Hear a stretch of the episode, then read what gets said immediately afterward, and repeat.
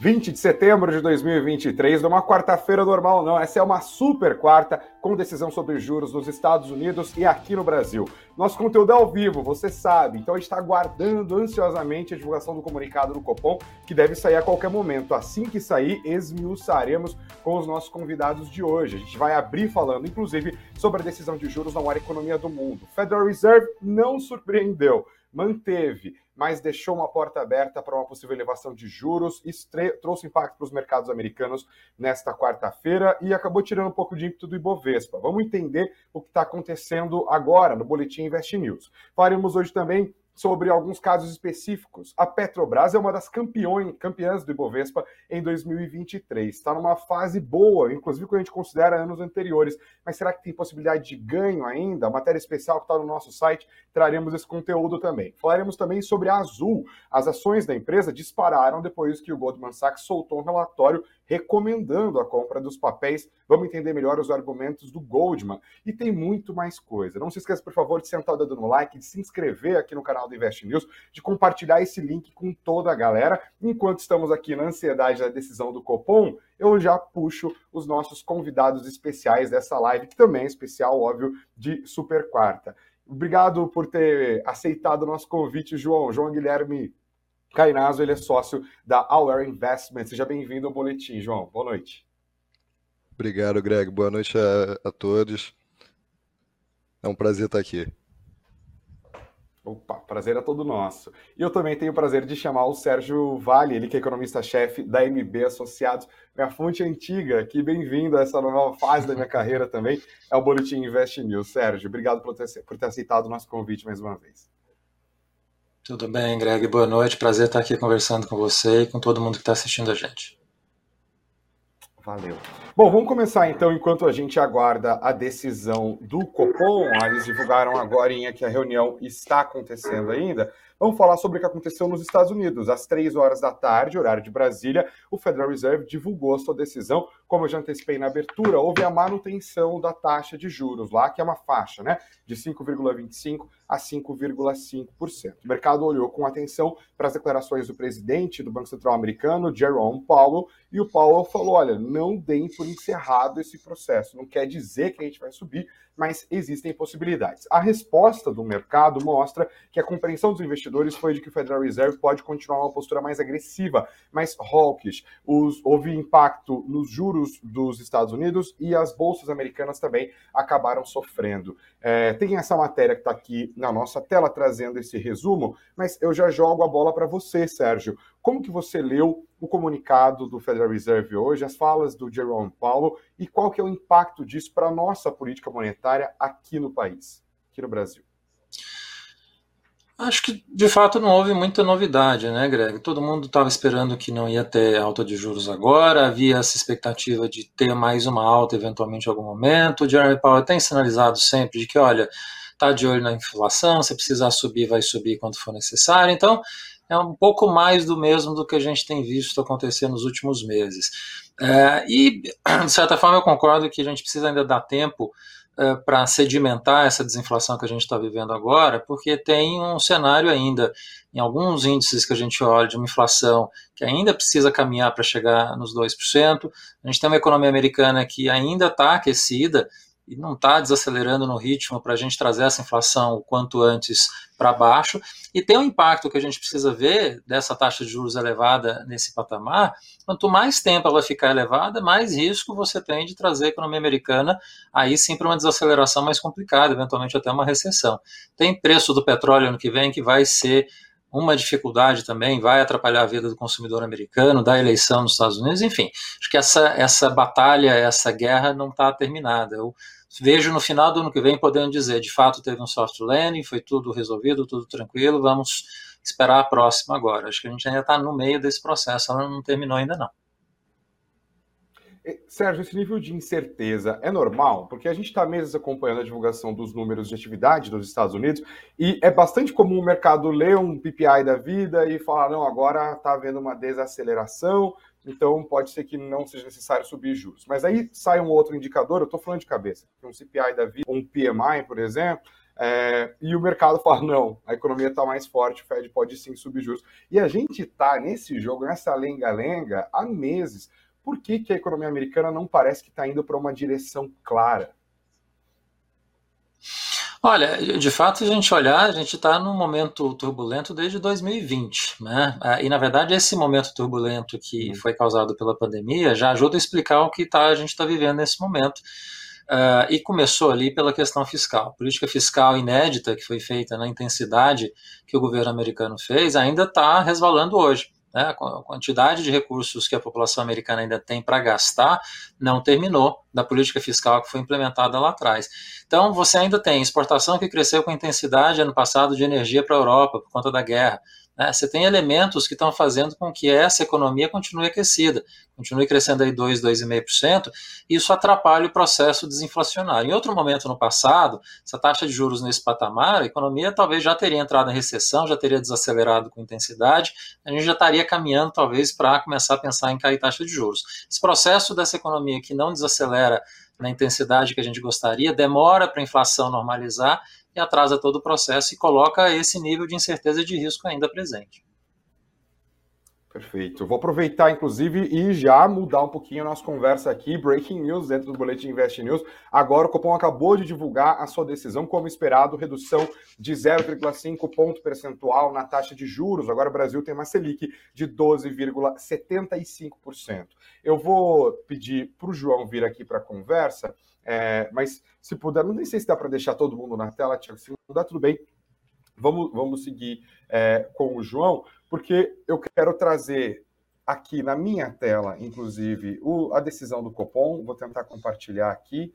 Pronto, vocês estão vendo o texto aqui com a decisão. Eles escrevem considerando a evolução do processo de desinflação, os cenários avaliados, a gente vai olhar esse cenário já já, o balanço de riscos e o amplo conjunto de informações disponíveis, o Copom decidiu reduzir a taxa básica de juros em 0,5 ponto percentual para 12,75% ao ano e entende que essa decisão é compatível com a estratégia de convergência da inflação ao redor da meta ao longo do horizonte relevante, que inclui o ano de 2024 em grau menor o de 2025 sem prejuízo do seu objetivo fundamental de assegurar a estabilidade de preços, essa decisão também implica suavização das flutuações do nível de atividade econômica e fomento do pleno emprego. Eu vou puxar os argumentos daqui de cima e aí eu peço para você, Sérgio, e você, João, me ajudarem a entender aqui quais são os, as dicas, as entrelinhas mais importantes dadas pelos formuladores de política monetária. Ah, a votação Inclusive, eles colocam aqui a decisão, falam, ó, votaram por uma redução os membros Roberto Oliveira, o presidente Roberto Campos Neto, o Ailton, é, Carolina de Assis, Diogo, Fernanda, Guardado, Gabriel, todo mundo. Foi unânime, então, hein? Não houve discordância dentro dessa decisão do Copom. Tinha muita gente falando que poderia haver essa possibilidade. Então vamos lá, eles abrem o documento elencando os argumentos e, como sempre, falam do ambiente externo. Eles dizem que o ambiente externo continua incerto, continuidade do processo de desinflação acontecendo a despeito dos núcleos de inflação ainda elevados, né, que é aquela conta que tira os itens mais voláteis, resiliência em diversos países. Os bancos centrais das principais economias estão determinados em promover a convergência das taxas de inflação e o comitê notou elevação das taxas de juros de longo prazo nos Estados Unidos e também a perspectiva de crescimento menor da China, ambos exigindo maior atenção por parte dos países emergentes. É, o texto continua dizendo, em relação ao cenário doméstico, olhando para o mercado interno, eles pontuam maior resiliência da atividade econômica do que eles esperavam anteriormente, mas dizem que o Copom continua esperando um cenário de desaceleração da economia nos próximos trimestres. Voltou o áudio? Me escuta, Greg. João? Aê, voltou. Ao vivo tem. Peço desculpa aí. Tem dessas coisas. Eu vou retomar Acontece. desse ponto, então, aqui, João. Se você quiser comentar o que o Banco Central é, falou sobre o cenário externo, mas também já pedi para você men mencionar na tua análise esse ponto deles aqui, né? Eles acreditam em desaceleração da economia nos próximos trimestres. O que, que isso significa para a condução da política monetária?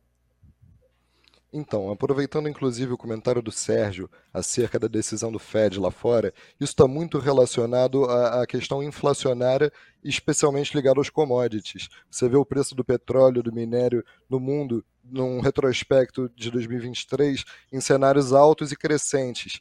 Isso mantém tanto lá fora para o Fed, onde existe uma perspectiva do aumento da, das Fed Funds, é, quanto aqui no Brasil, imagina, é, existe um, um, fantasma inflacionário é, muito devido à questão geopolítica, que é, acaba envolvendo a questão do commodity, do petróleo, né? negociação, a gente acaba falando um pouco da guerra na, na Ucrânia, do que está se passando no eixo de poder global, né? Uma, da ordem mundial geopolítica, quando, que, propriamente dita.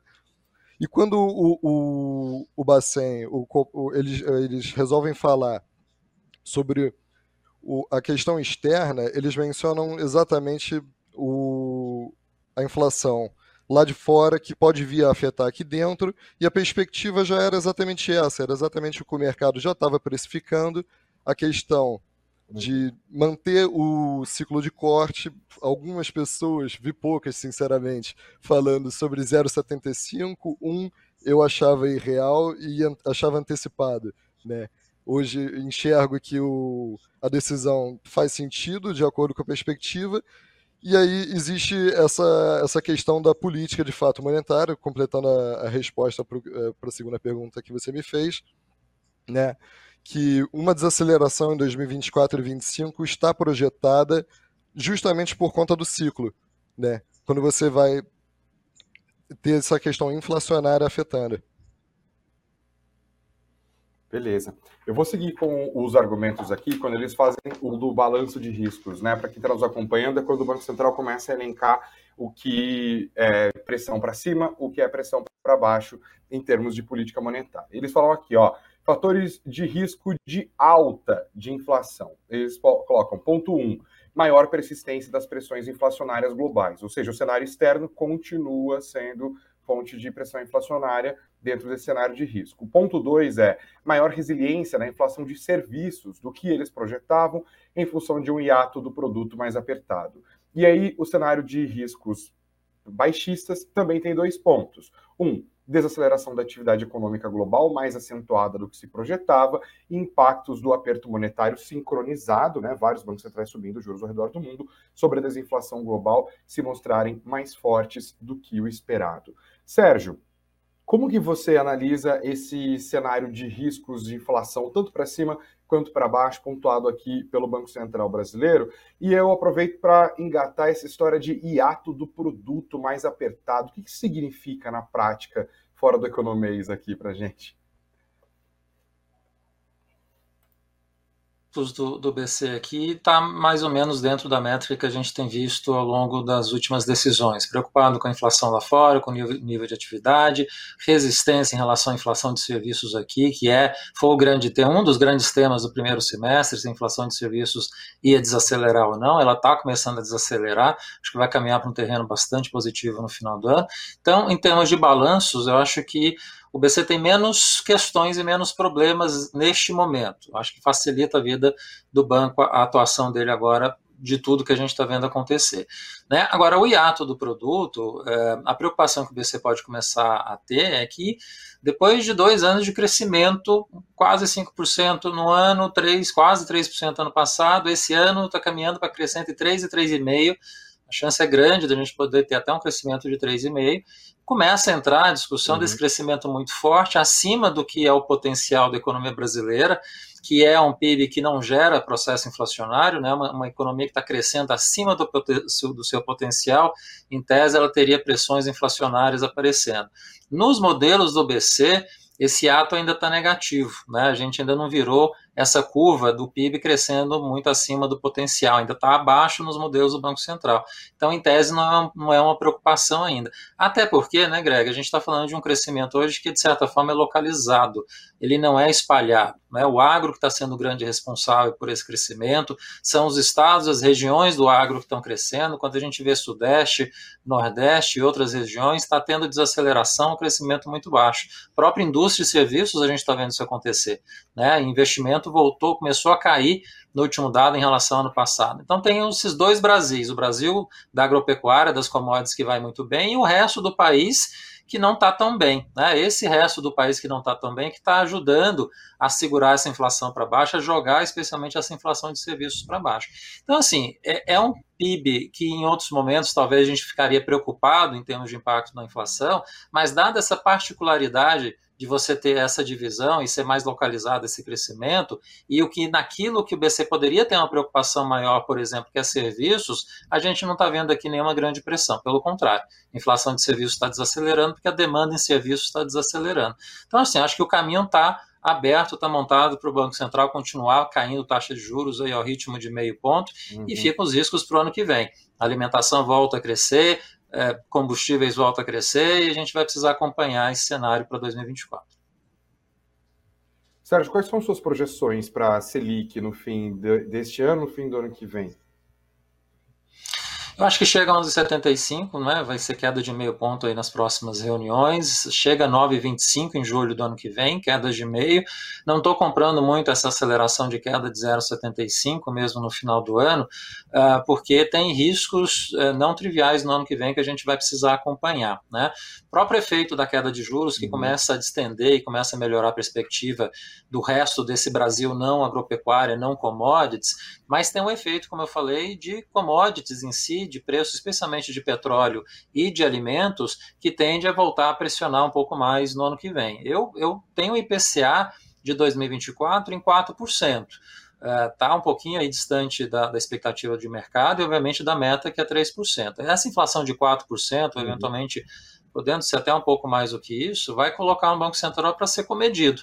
Ele continuar caindo de meio, meio ponto para perceber o impacto no final dessa inflação, que vai estar, tá, eu acho, no final um pouco mais pressionada do que o mercado está vendo agora. E a discussão toda que vai ter, né, Greg, é até onde vai essa taxa. Se ela vai terminar em 9,25, um pouco mais, um pouco menos, o mercado hoje está ao, ao, redor dessa taxa no final, é, se o BC no segundo semestre uhum. do ano que vem vai acelerar essa queda. Eu acho que essa é a grande discussão. Isso a gente vai precisar esperar, saber quem vão ser os novos membros do Copom, quem que vai entrar, como é que vai ser a cabeça desses novos diretores. Tem um, um tempo para a gente saber ainda se vai parar nesse, nesse patamar ou se vai continuar caindo mais ainda. Perfeito. Eu vou eu é, liberar o Sérgio aqui. Eu, eu sei eu que ele. Que era só adicionar um só, um do Sérgio. João. Perdão, desculpa. Pode falar.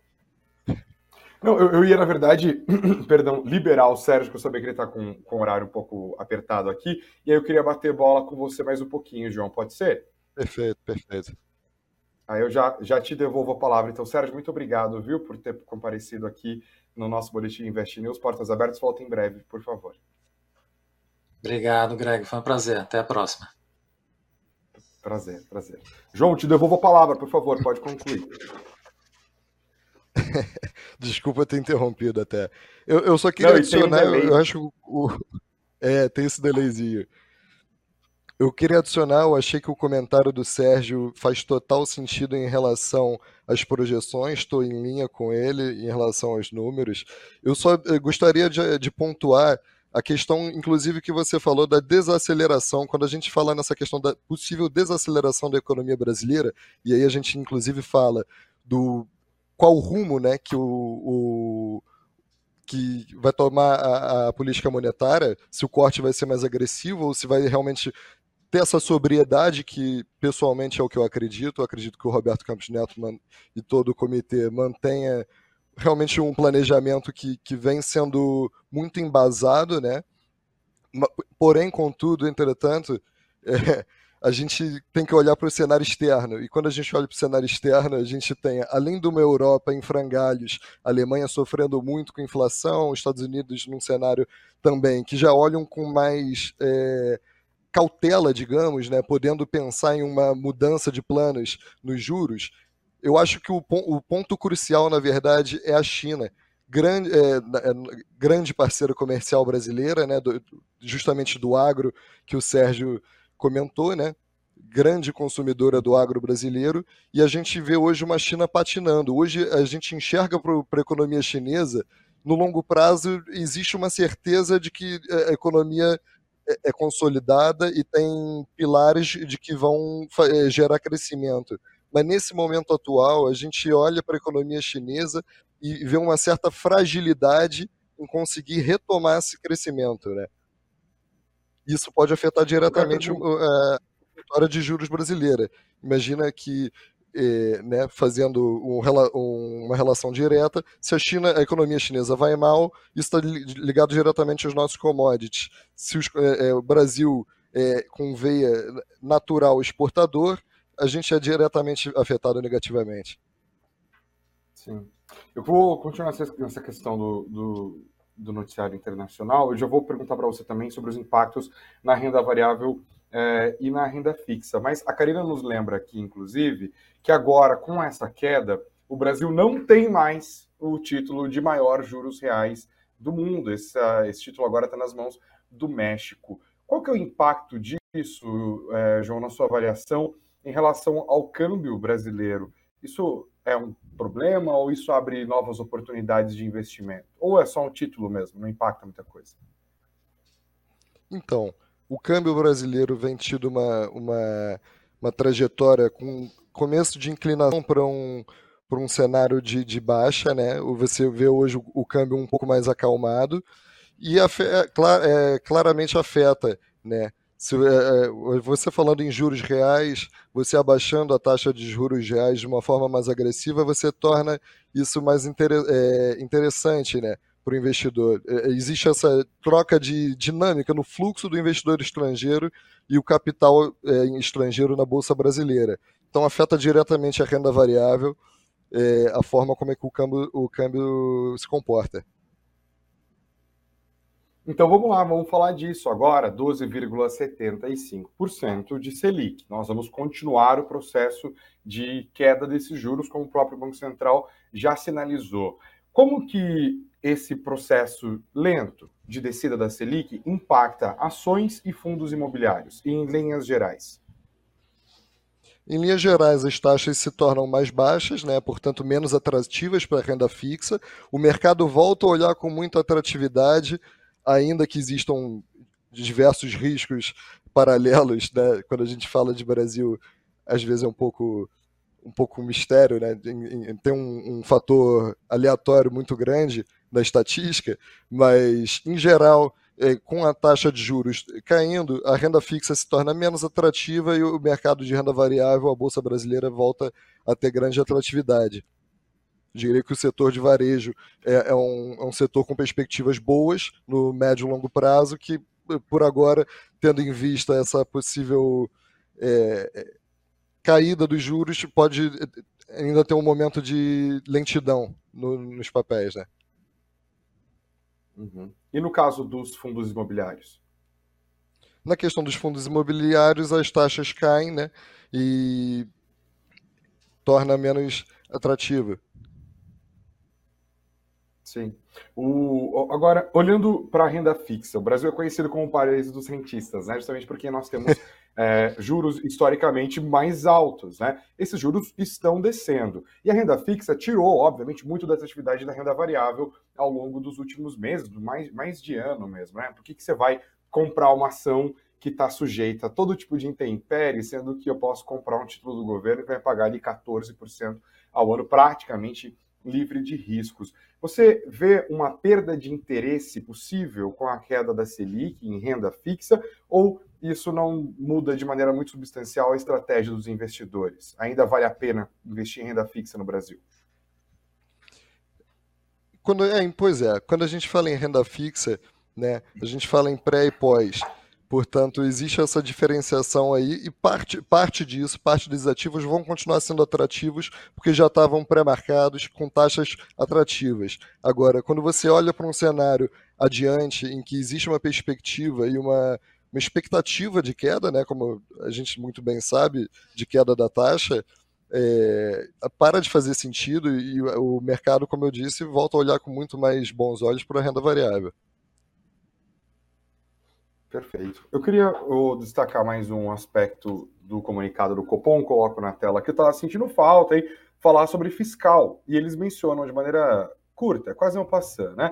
Eles colocam, tendo em conta a importância da execução das metas fiscais já estabelecidas para ancoragem das expectativas de inflação e, consequentemente, para a condução da política monetária, o comitê reforça a importância da firme persecução dessas metas. A gente está vendo aqui uma espécie de recado para o governo, né, João? Porque tem muita gente duvidando que o governo vai conseguir as metas de resultado primário do ano que vem.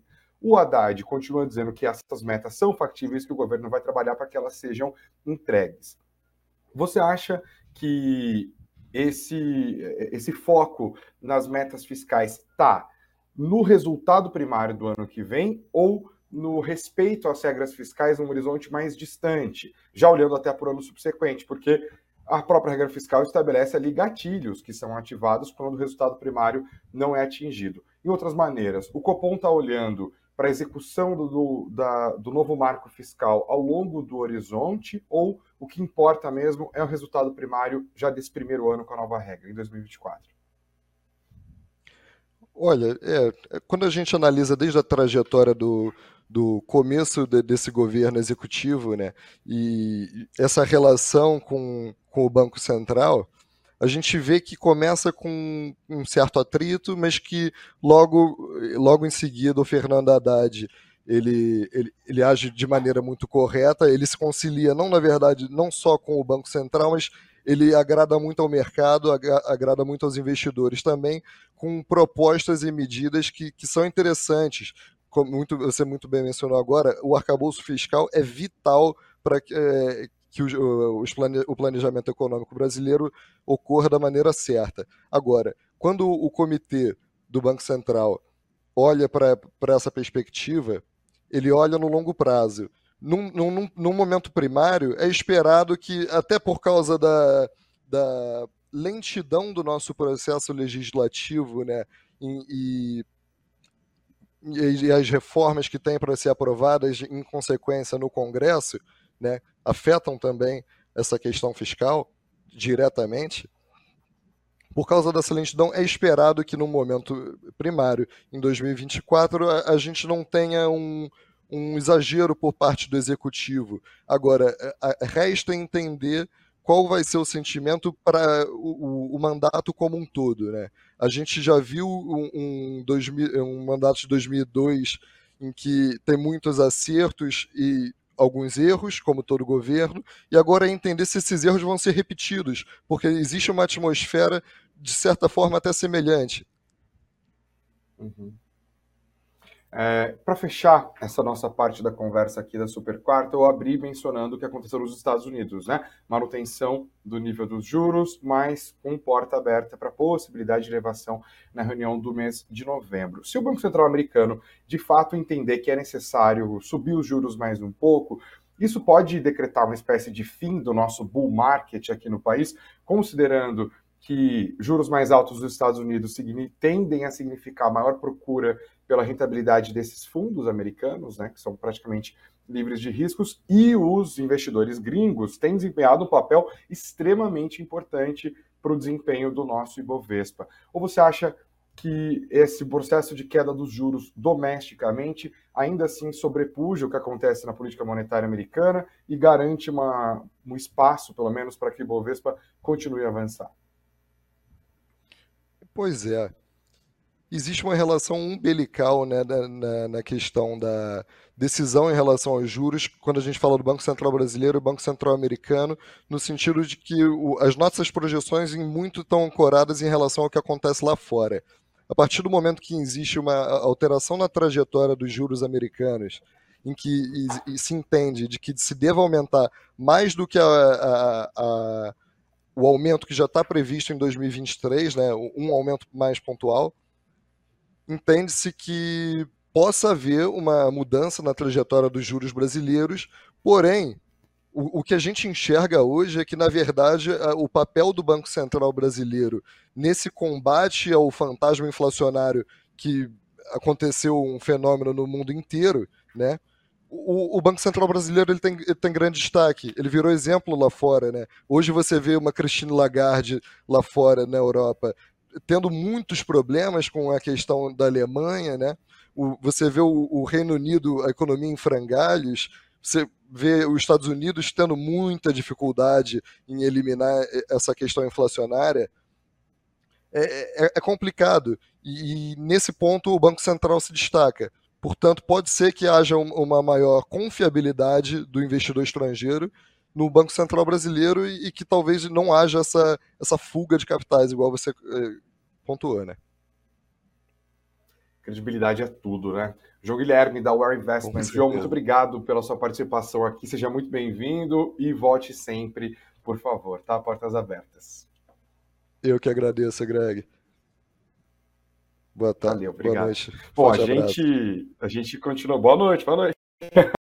Continuar por aqui, gente. Primeiro, eu tenho mais coisa para falar, tá? A gente vai falar de Petrobras, vai falar de Azul, de Casas Bahia, de Ap Vida, mas a gente continua repercutindo o que está acontecendo em termos de política monetária no nosso site. Então, não se esqueça de acessar investnews.com.br. Além da matéria que já esmiuça a decisão do Comitê de Política Monetária agora, você encontra também a matéria que explica o que aconteceu nos Estados Unidos. Enquanto a gente está conversando, novas matérias também estão entrando no nosso site, como essa aqui do Matheus Almeida não sei se dá para colocar na tela, é a próxima, ó, Thiago, vou até achar aqui, ó, a Karina colocou um, dois, é o terceiro link. Selic em 12,75%, que fala sobre renda fixa, justamente. A matéria do Matheus Almeida diz que renda fixa segue atrativa, veja quanto rendem as aplicações. A matéria está aqui, ó, engatilhado, esperando a decisão de política monetária. Tem cálculos e conversas com fontes importantes aqui. Por exemplo, o Ricardo Schweitzer, que participou aqui do nosso boletim semana retrasada, ele diz que para os investidores o importante é olhar para o longo prazo.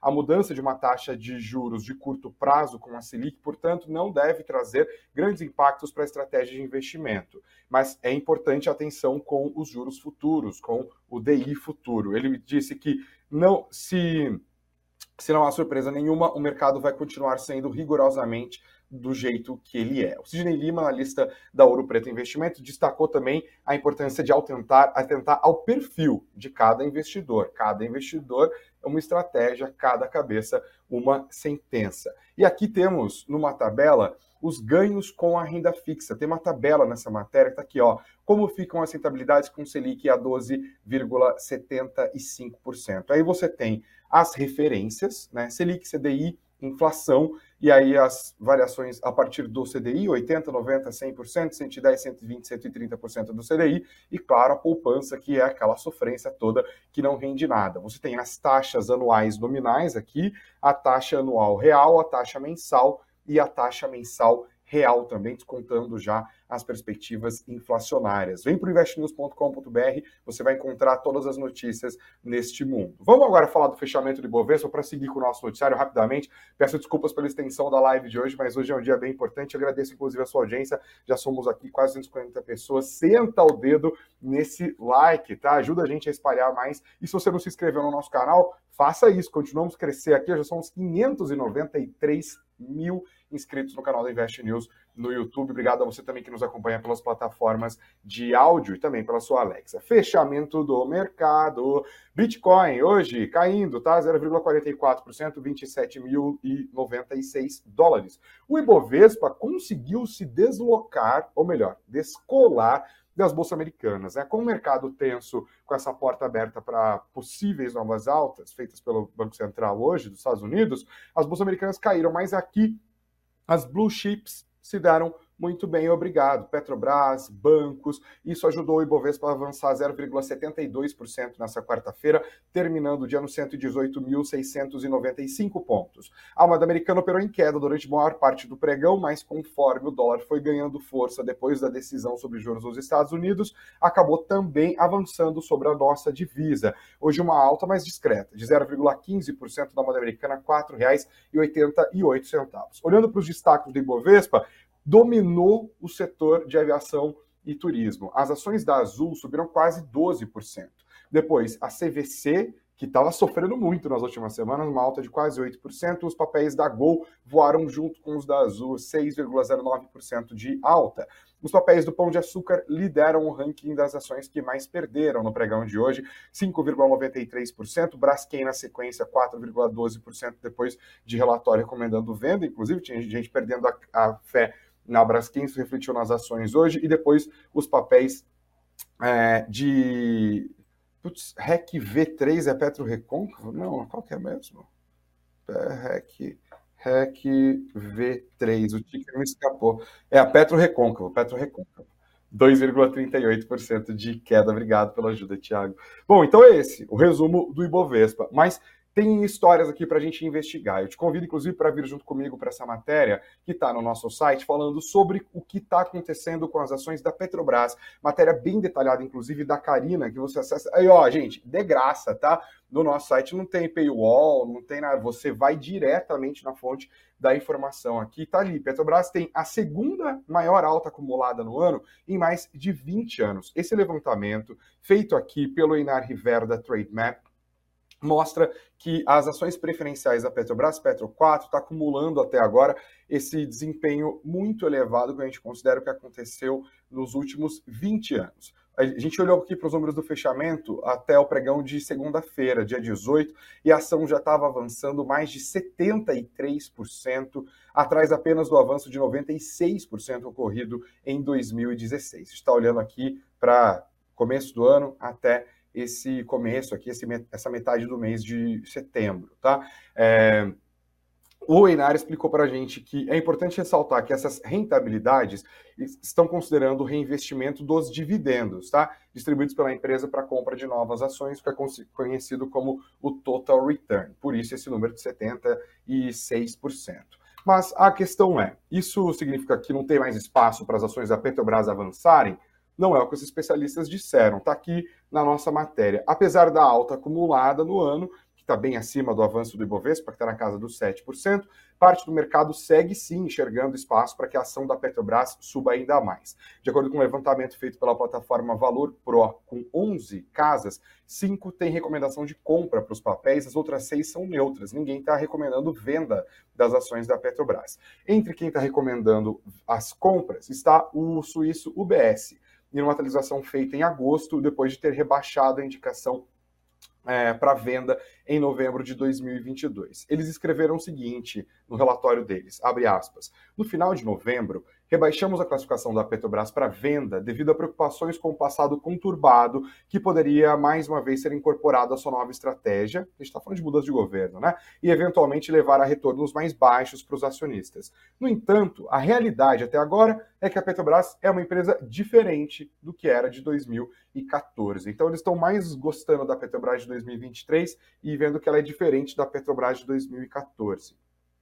Eles citaram, inclusive, que há uma expectativa de melhora na governança da empresa, de lucratividade, que acabe sim se traduzindo em retornos contínuos aos acionistas por meio de pagamento de dividendos, incluindo o pagamento pagamentos extraordinários já acima da política que foi alterada, tá? Os analistas da Genial Investimentos têm recomendação de manutenção, ou seja, tem Petrobras sua carteira, mantenha, mas eles não estão recomendando compra. Eles dizem, no entanto, que estão elevando o preço-alvo da ação Antes estava em R$ 25,00 e no último dia 6 eles passaram o preço-alvo de Petro 4 para R$ 38,00. Abro aspas mais uma vez. O grande motivo para o incremento do preço-alvo foi devido ao aumento nos preços da curva do Brent, ou seja, os preços do petróleo subindo, como nós temos destacado aqui no boletim nas últimas lives, e uma menor percepção de risco corporativo ao case da empresa, repercutindo e revisitando o argumento do BS que nós citamos até agora. Os analistas do Itaú BBA também divulgaram um relatório, tá? A recomendação deles para a Petrobras é neutra e num relatório divulgado no último dia 13, os especialistas repercutiram a notícia da parceria entre a Petrobras e a VEG para desenvolvimento de uma turbina de geração eólica onshore de 7 megawatts de potência, coisa que ainda não existe no nosso país. Na análise do Itaú BBA, esses projetos estão ainda em fase inicial e vão precisar passar por diversas análises de viabilidade técnico-econômica e ambiental antes de estarem maduros o suficiente para serem considerados internamente uma proposta concreta de investimento e serem incluídos no plano estratégico da Petrobras, ou seja, tem um longo caminho ainda para que a Petrobras deixe de focar na extração de combustíveis fósseis. Outro destaque do nosso noticiário vai para a Azul. Eu acabei de mencionar que as ações da Azul lideraram os ganhos do Ibovespa hoje. Os papéis subiram mais de 11% e por detrás desse forte movimento de compra dos papéis da companhia aérea está um relatório do Goldman Sachs, que elevou a recomendação do papel para compra. E o preço-alvo passou a ser de R$ 29,00, anteriormente estava em R$ 24,30. As ações, assim, avançaram 11%, terminaram o dia nos R$ 15,50. O relatório dos analistas do Goldman Sachs dizem que há uma assimetria positiva na expansão do EBITDA e também um valuation descontado devido a correções do papel, que tem perda acumulada de cerca de 35% ao longo dos últimos três meses. Portanto, há espaço para avanço. Eles também destacaram a recente renegociação com arrendadores e detentores de títulos de dívida da Azul, que acabou reduzindo significativamente os riscos do balanço patrimonial da empresa e também pontuaram que a empresa fez uma captação de 800 milhões de dólares com nota sênior garantida para se somar a outros 2 bilhões de reais que já estão em caixa e contas a receber que estão reportados dos balanço, do balanço da companhia do segundo trimestre. Isso torna o balanço da Azul ainda mais seguro. Eles concluem o argumento dizendo: a situação atual da Azul conduz uma boa oportunidade de compra, dada a racionalidade do ambiente competitivo no setor aéreo, que deverá permitir o aumento dos preços nos próximos trimestres para compensar os custos mais elevados, sendo que o preço do querosene de aviação já avançou 38% desde o fim do segundo trimestre, seguindo justamente a alta do petróleo. Viramos a página e destacamos que hoje marcou um dia importante na história das Casas Bahia. Casas Bahia, que até semanas atrás se chamava Via, passou a ser Grupo Casas Bahia, agora vê uma alteração no seu ticker. Deixou de ser VIIA3 para BHI3. É isso? BHIA3, né? Bahia, Bia, se você tirar, é, desconsiderar o H ali, tá? Então, a partir de hoje, atenção você que está olhando para o varejo, o João acaba de mencionar, inclusive, que acredita que o varejo tem possibilidade de expansão em meio a esse processo de queda dos juros. As ações da Via agora são Casas Bahia e o ticker é o BHIA3. Outro destaque vai para a Apvida, e aqui o destaque não é muito bom não, tá no nosso site a matéria da Tatiana Santiago, cujo título é, se liga, a Apvida é a empresa do Ibovespa com menor capacidade de pagamento de juros. Olha que coisa! Isso a partir de um levantamento feito pela L4 Capital. De acordo com a empresa, que é uma consultoria financeira, cobertura de juros de 0,1. Isso significa que o lucro operacional da companhia representou 10% do total das despesas financeiras das respectivas é, companhias. De acordo com o Hugo Queiroz, da L4 Capital, a Apvida, que comprou a Notre Dame Intermédica no ano passado, é uma empresa com maior risco de investimento porque ela tem uma margem EBITDA baixa. Ele disse o seguinte, abro aspas, estamos falando de uma margem EBITDA muito baixa, de 9%, e provisionamentos que trazem riscos excessivos. Nós estamos falando de sinistralidade mais alta ou perspectiva de provisionamento que corrói o poder de caixa. Analistas do Itaú BBA também se debruçaram sobre o case e apresentaram, no entanto, uma perspectiva otimista para a empresa a partir de um relatório divulgado no último dia 12. Eles escreveram que, apesar do fraco desempenho recente, que eles atribuem a mais fatores macro do que a fatores micro, a empresa atualmente está negociada a um preço lucro descontado de 14 vezes em 2024 e de 10 vezes em 2025. Segundo os analistas do Itaú,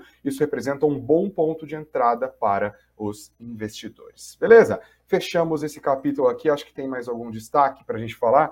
É... Ah, eu falei bobagem. Ó, o Einar agora é consultor, ele não está mais no Trade Map. Obrigado. Acho que foi a Karina que me, me avisou aqui no roteiro. Falei bobagem. O Einar é excelente, tá? Recomendo matérias do Einar ele sempre faz análises e os gráficos dele são ótimos. Você encontra muita coisa aqui no Invest News, inclusive. Obrigado pela audiência, tá? Não se esquece de sentar o dedo no like, de se inscrever no nosso canal, de compartilhar o link. Amanhã estaremos de volta às 18 horas e 30 minutos. Eu não estarei aqui porque tenho um outro rolezinho, mas sexta-feira estarei de volta. Mas tem live, tá? Tem boletim Invest News. Quem será que vem amanhã? Será que é a Karina? Será que é a Fabiana? 18h30 na quinta-feira você descobre. Obrigado, gente. Beijos de beijos, abraços de abraços, muito dinheiro no bolso e vamos, ufa! Super quarto.